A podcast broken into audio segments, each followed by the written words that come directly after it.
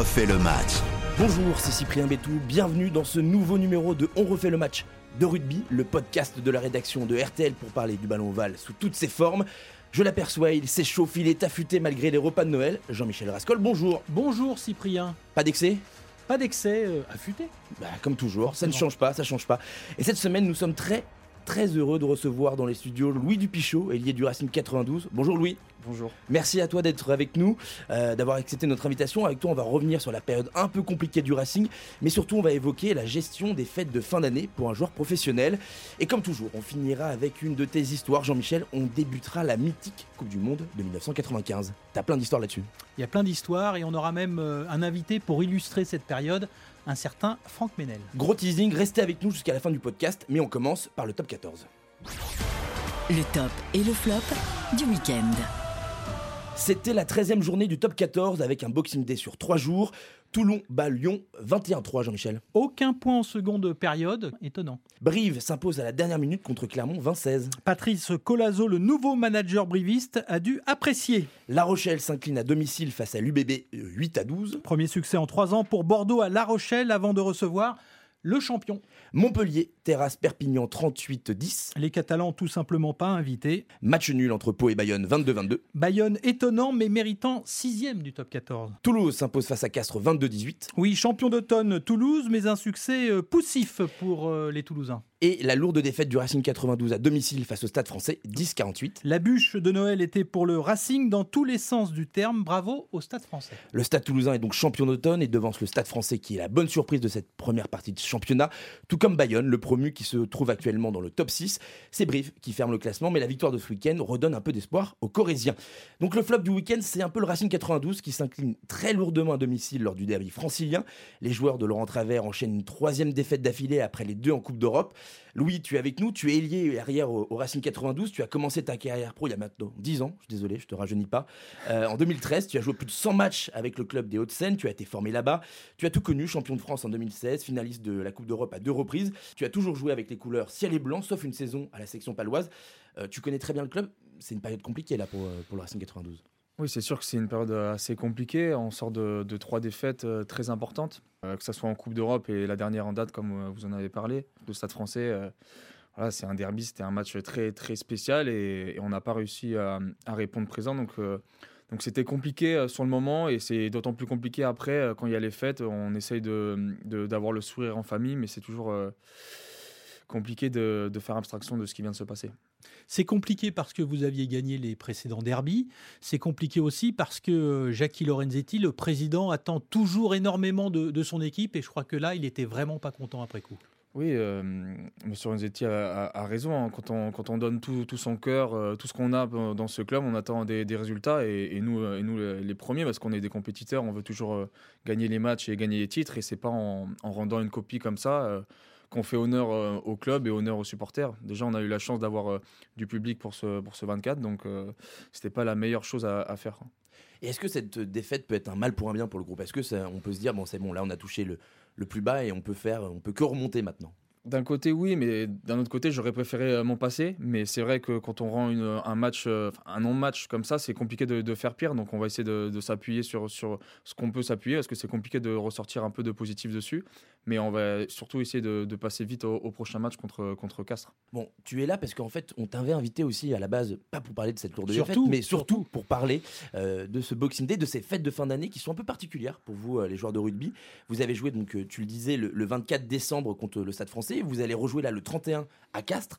Comment on gère un peu cette période-là où, en fait, normalement, tout le monde profite des fêtes de fin d'année en famille, où on mange bien, on boit, on s'offre des cadeaux, et vous, vous êtes un peu euh, en train de bosser, quoi. Oui, c'est sûr que c'est pas évident à, gérer pour les familles. Après, moi, je suis, de Paris, donc j'ai ma famille en général qui est à Paris, donc euh, ça, allait. Mais c'est vrai que d'une manière générale, c'est pas évident de jouer le 24 et le 31, enfin, surtout le 24 pour, euh, pour Noël. Mais après, il faut pas oublier qu'on reste quand même des privilégiés. Il y a eu une grosse pandémie pendant assez longtemps. Euh, on a eu la chance de, pouvoir continuer notre sport et notre activité. C'est pas facile à gérer au niveau des repas. On sait très bien que c'est toujours pas évident de, manger sainement lors de ces repas, mais c'est important pour nous de bien se préparer pour, la semaine d'après. Donc c'est ça qui est, qui est, un peu compliqué. Quoi. Puis quand on joue le 24, il y a toujours moins, un, peu, un peu moins de monde dans, les stades. Après, on a eu la chance, je pense qu'il y a beaucoup de personnes qui nous ont regardé à la télé parce que le 24 après-midi, c'était quand même un moment où il y a la famille qui aime bien regarder aussi à la télé, regarder un beau match de rugby. Donc malheureusement, il y a eu du spectacle. J'aurais préféré qu'il n'y en ait pas, mais, mais c'était déjà ça. Oui, c'est une exposition importante dont il faut savoir profiter. Oui, c'est vrai. Le 24 décembre, c'est quand même une, belle fête de, base. Donc j'aurais, aimé qu'on le fête de la meilleure euh, manière possible. Mais c'est vrai que de jouer le, 24, c'est, c'est, pas évident. Après, il y en a qui ont eu la nécessité de prendre des trains dans la soirée, de prendre euh, l'avion, de prendre la voiture. C'est, donc c'est sûr qu'en termes de déplacement, c'était pas la meilleure chose en termes de logistique. Mais, euh, mais moi, pour le coup, j'étais un chanceux, j'avais la chance d'être, euh, d'être à Paris. Et au niveau de l'alimentation, est-ce que tu fais tout le contraire de Jean-Michel et moi? Tu tries un peu ce qu'il y a dans ton assiette ou, ou, alors euh, tu te laisses complètement aller? Mais je sais pas, moi j'ai l'impression que vous avez l'air en forme. donc Jean-Michel a trié parce qu'il il prépare, il, prépare, il se prépare pour la Coupe du Monde aussi. Moi, je suis beaucoup plus vieux que vous, donc je suis obligé de faire très attention. Ouais. Ouais, après, moi, si je peux être comme toi plus tard, ça, ça, m'ira. Après, euh, après, après le, la carrière, parfois, à l'aile, même, on, on, aime un peu trop manger. Donc, euh, ouais, après, moi, j'ai toujours une tendance un peu à faire attention à ce que je mange. Donc, ça change pas grand chose. Mais c'est vrai qu'on se laisse un peu plus de, de plaisir. Après, comme j'ai dit, avec le, match, c'était compliqué de, de, prendre du plaisir sur, sur la soirée. Donc, euh, on aurait pu connaître mieux. Et là, pour euh, le 31, pour la Saint-Sylvestre, vous allez jouer à Castres, vous jouez euh, en fin de journée. Vous rentrez dans la nuit, vous savez déjà un peu où vous allez fêter le, 31 Vous allez le fêter ensemble dans le bus ou, vous vous savez pas encore Il y a eu une discussion au niveau du, staff et, des joueurs. Et euh, a priori, on devrait du coup jouer à Castres le 31 et rester dormir. je crois qu'on va rentrer à Toulouse le soir même et rester à, Toulouse, fêter le 31 entre nous et repartir le lendemain. Histoire de, se resserrer un peu, de rapprocher un peu le groupe Oui, voilà. Après, j'espère qu'on fera un bon match ce, week-end, peu importe le score, j'espère qu'on gagnera, mais il faudra vraiment qu'on rende une, copie qui est, meilleure que ce qui s'est passé la semaine dernière. Et après, si on peut euh, rester entre nous et profiter d'une possible victoire, ça serait, ça serait une bonne chose. Oui. Comment s'est passée la soirée de Noël justement en, famille? Tu avais perdu, c'était un peu lourd. Euh, j'imagine qu'il y avait énormément de monde autour de toi pour te réconforter, euh, du plus petit au plus grand. Oui, c'était assez compliqué. Moi, je suis, un peu sanguin, je suis un peu compliqué sur ça. Quand on perd des matchs, j'ai du mal à, à, switcher vite et à, et à, prendre du plaisir, surtout avec vraiment euh, cette défaite qui est historique. Donc, euh, c'était vraiment dur pour moi de, de, prendre du plaisir sur le moment même. Surtout que, comme tu l'as répété, j'ai joué assez longtemps en Racing, donc c'était vraiment un match important pour moi. Et c'était compliqué pour moi de, passer à autre chose. Après, j'ai eu la chance d'avoir euh, euh, mes parents, ma famille autour de moi, mes amis, essayer de, de, penser à autre chose. Mais la première chose que j'ai faite, c'est quand je suis rentré chez moi, j'ai re-regardé le match parce que je voulais, voilà, je voulais revoir un peu, essayer de comprendre ce qui s'est passé. mais c'est toujours euh, compliqué de, de, passer vite à autre chose dans, ces moments-là. Mais bon, après, il y, a quand même. Père Noël, quoi. Oui, c'était pas le moment. C'était pas, le, pas le moment. Heureusement, j'avais mes, mes neveux, ma nièce, tout ça, donc ça m'a permis de, de penser à autre chose un peu sur le moment. Et euh, bon, Louis, on va parler euh, aussi de ta situation euh, personnelle. Tu es en fin de contrat avec le Racing 92. Est-ce que tu en sais déjà un peu plus? Est-ce que tu as des pistes? Est-ce que tu sais si tu vas re-signer ou est-ce que tu risques de, partir du club? C'est un peu le flou. si je ne vais pas faire de langue de bois, c'est un peu compliqué. Bon, on va avoir un changement de staff aussi, donc un nouveau projet. Moi, comme tu l'as dit, je suis en fin de contrat, donc on a eu une discussion avec, avec Toto, donc Laurent Travers.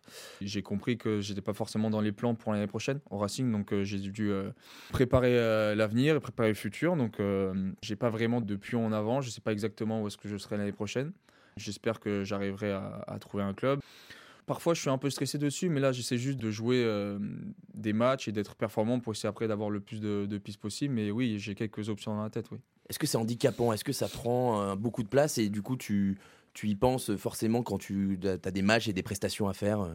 Si je disais le contraire, je mentirais. Forcément, on, y pense, euh, que ce soit moi ou d'autres personnes, quand on est en fin de contrat. On parfois, on y pense même avant. Donc, donc voilà. Après, moi, j'ai toujours dit au début de l'année, je l'avais dit avant de savoir si j'allais rester au Racing, que je prendrais match après match. J'essaierais de faire des bons matchs et après de, voir un peu mes options. Mais, bon, j'ai 27 ans. Je pense que c'est peut-être le moment aussi de partir du Racing. Euh, j'ai fait, comme, comme tu as dit, des matchs importants. J'ai eu beaucoup de chance. J'ai connu euh, aussi des, des défaites cruelles en, Coupe d'Europe, en finale, donc c'est pas évident. Mais je suis encore euh, relativement jeune. tu, peux le dire par rapport à, Jean-Michel et moi, tu es jeune. Je me sens en forme, donc, donc bon, je suis prêt à, relever des, des, nouveaux défis et après je vais voir ce qu'on qu'on qu'on pourra faire. Comme tu sais, on, a, on a tous un agent, donc c'est lui après qui va essayer de, de, voir un peu par rapport à moi ce que je veux faire. C'est un peu flou encore dans ma tête, c'est encore un peu tôt, mais, euh, mais en tout cas, je suis motivé pour l'année prochaine aussi. Bon, en tout cas, nous, on regarde déjà vers 2023. En route vers la Coupe du Monde 2023. Et oui, dans moins d'un an débutera la Coupe du Monde de rugby en France, avec France-Nouvelle-Zélande au Stade de France le 8 septembre prochain. C'est un long chemin qui attend les joueurs tricolores, et comme chaque semaine on en parle, Louis, dans, l'effectif pléthorique du Racing 92, il y a beaucoup d'internationaux, français, mais pas que. Euh, est-ce que c'est déjà un sujet de conversation entre vous? Est-ce qu'il euh, y a déjà cette Coupe du Monde 2023 qui... qui... On en parle? On, en a parlé un peu depuis la Coupe du Monde de foot d'ailleurs, parce qu'on faisait un peu des, rapprochements entre les deux compétitions, mais euh, pour l'instant, c'est pas trop. Le France-Argentine avec Rodimov, par exemple Ouais, voilà, bon, ça je vais éviter trop d'en parler, parce que voilà, Juan, on, le connaît un peu. Euh, bon, c'était, c'est, normal. Gentleman pour le coup. Oui, bien sûr, hein bien sûr. Pour euh, Juan, il a toujours été très correct, c'est juste que, bien sûr, il est venu avec son drapeau, avec son maillot, donc c'est c'était bon, c'était sympa. Après, c'était c'est, assez spécial pour lui. moi, je suis content aussi euh, pour lui, pour l'Argentine. Mais c'est vrai que j'aurais 100 fois préféré que, que, la France remporte cette compétition. Mais en l'occurrence, on a un peu parlé de la Coupe du Monde, mais sans trop vraiment euh, parler des, euh, des, des, futurs matchs. Allez, juste avant d'avoir l'histoire de Jean-Michel, un petit quiz, ma préférence avec toi. Donc je vais te proposer deux choix et tu vas me dire ce que tu préfères. Ailier ou arrière? Arrière. Chistera ou passe de 25 mètres? Chistera. Essai ou passe décisive? Essai. Paris ou Pau? Paris. Bouclier de Brennus ou Coupe d'Europe Coupe d'Europe. Première, deuxième ou troisième mi-temps Première. Première Première. Euh, Wiki a oh. dit les trois. Hein. Ouais, je vais dire première. Euh, officiellement, ça sera première. Officieusement, ça sera peut-être la troisième. U Arena ou Yves du Manoir euh, Arena. Allez, pour terminer, on va se plonger dans les souvenirs de Jean-Michel. Histoire de Coupe du Monde. Jean-Michel, dans le dernier épisode, on avait clôturé la Coupe du Monde 91 avec Franck Ménel et on va retrouver Franck Ménel pour la Coupe du Monde 95 qui s'ouvre en Afrique du Sud. Alors oui, j'évoquais dans un épisode précédent euh, l'hôtel Le Mont Désir, le camp de base du 15 de France en 1987 lors de la première Coupe du Monde, ouvert aux visites nocturnes à l'origine d'une fâcherie entre les joueurs et les journalistes. Eh bien Pierre Berbizier, qui en 1995 est devenu l'entraîneur de l'équipe de France, décide que son équipe va vivre loin de toute agitation. Alors que les All Blacks et les Écossais profitent de l'animation de Pretoria, les Français s'installent à une vingtaine de kilomètres de la capitale administrative sud-africaine. Le complexe s'appelle le Root Valley Country Lodge. On y accède par une route en terre ocre de plusieurs kilomètres. Pas question de s'échapper en douce, aucun taxi à l'horizon. Et pour les entraînements, il faut faire encore quelques kilomètres et rentrer dans la prison de Baviensport. Entre les bâtiments en briques, on entend les détenus frapper sur les barreaux des fenêtres avec des casseroles. Et c'est là, au pied d'une tour en bois avec sentinelle en armes, qu'apparaît un terrain de rugby. Le terrain de jeu des détenus, devenu l'espace de six semaines celui du 15 de France et des observateurs journalistes. Je me souviens de ce frisson qui me parcourait lorsque nous quittions l'endroit applaudi par des hommes sans avenir, dont le quotidien était rythmé par les entraînements des Bleus. Ce sentiment d'enfermement va donner l'idée au capitaine Philippe Saint-André de demander aux joueurs des lignes arrières de se raser la tête. C'est la boule presque à zéro qu'ils fileront dans cette Coupe du Monde. Et il y aura bien cette demi-finale dantesque que les Bleus n'auront pas le droit de gagner face à l'Afrique du Sud. Vous en avez entendu parler, j'imagine? Évidemment. Bien sûr. Les hommes du 15 de France ont conservé 1000 souvenirs de 1995.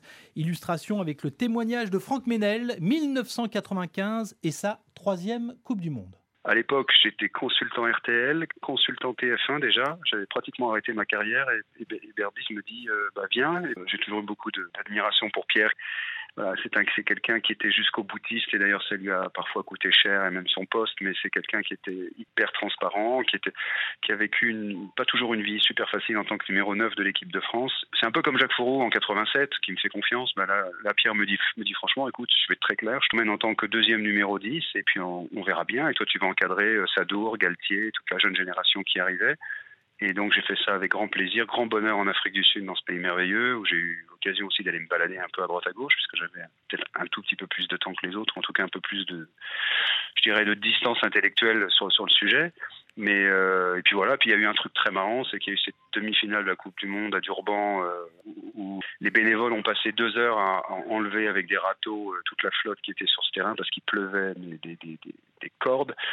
Et Pierre Berbillier s'est demandé à ce moment-là si s'il allait faire rentrer le gros à l'ouverture parce que c'était il fallait plus mettre un tracteur si tu veux qu'un le gros c'était toi hein, dans son esprit hein. Le gros, c'était moi, et l'ange, c'était Christophe Dello.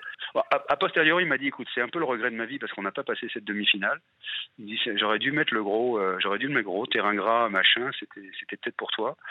Mais euh, moi, je suis tout à fait, euh, je n'en veux absolument pas. Et, Christophe Dello méritait complètement de jouer cette demi-finale. En avant-propos de ce match, Franck, il y a une attente très longue dans les vestiaires pendant que justement des, jeunes femmes, enfin des femmes avec des râteaux, tentent d'enlever l'eau de la pelouse. Qu'est-ce qui se passe dans les vestiaires? Les Français veulent jouer, les Sud-Africains veulent reporter. Oui, on boit des cafés en fait. On boit 50 euh, cafés. Hein. C'est horriblement long. Hein. C'est très très long. Euh, on fait semblant de s'échauffer, on se rassoit, euh, ça se joue, ça se joue pas. Berbis nous avait vraiment demandé de rester dans le match, et, ce qui était assez difficile. Mais le match finit par se jouer parce qu'effectivement, le terrain finit par être à demi asséché, même si on a joué dans une pâte aux joie. Il n'y avait pas d'avare à l'époque, mais on ne saura jamais si cet essai d'Abdelatif Benazi aurait pu être accordé avec l'avare. À l'essai de Benazi, on en reparle dans un prochain épisode. Abdel qui trébuche sur Philippe Saint-André et vient mourir devant ou sur la ligne. Les images de ce match hantent toujours les nuits de Berbizier et même celles de Fabien Galtier. Galtier à qui l'arbitre refusa un essai sans raison apparente. Fabien Galtier n'en parle pas souvent. Lorsqu'il le fait, c'est pour crier son incompréhension. Pour mille raisons, les Springboks ne pouvaient pas perdre cette demi-finale. Et cette demi-finale, on en parlera plus en, profondeur et en longueur lors du prochain podcast. Euh, merci Jean-Michel, merci Louis Dupichot d'être d'avoir été avec nous. Euh, bah, on te souhaite un bon réveillon et un bon match à Castres surtout, et que, que la victoire arrive au Racing 92 de nouveau, et, euh, et plein de bonnes choses pour cette année 2023. Avec plaisir. Merci beaucoup encore de m'avoir invité. Avec grand plaisir. Merci à toi. Merci à vous de nous avoir suivis. Vous pouvez également commenter et noter sur les plateformes d'écoute habituelles. Vous pouvez également nous écouter et réécouter dans la rubrique On refait le sport hors série rugby sur l'application RTL ou le site rtl.fr.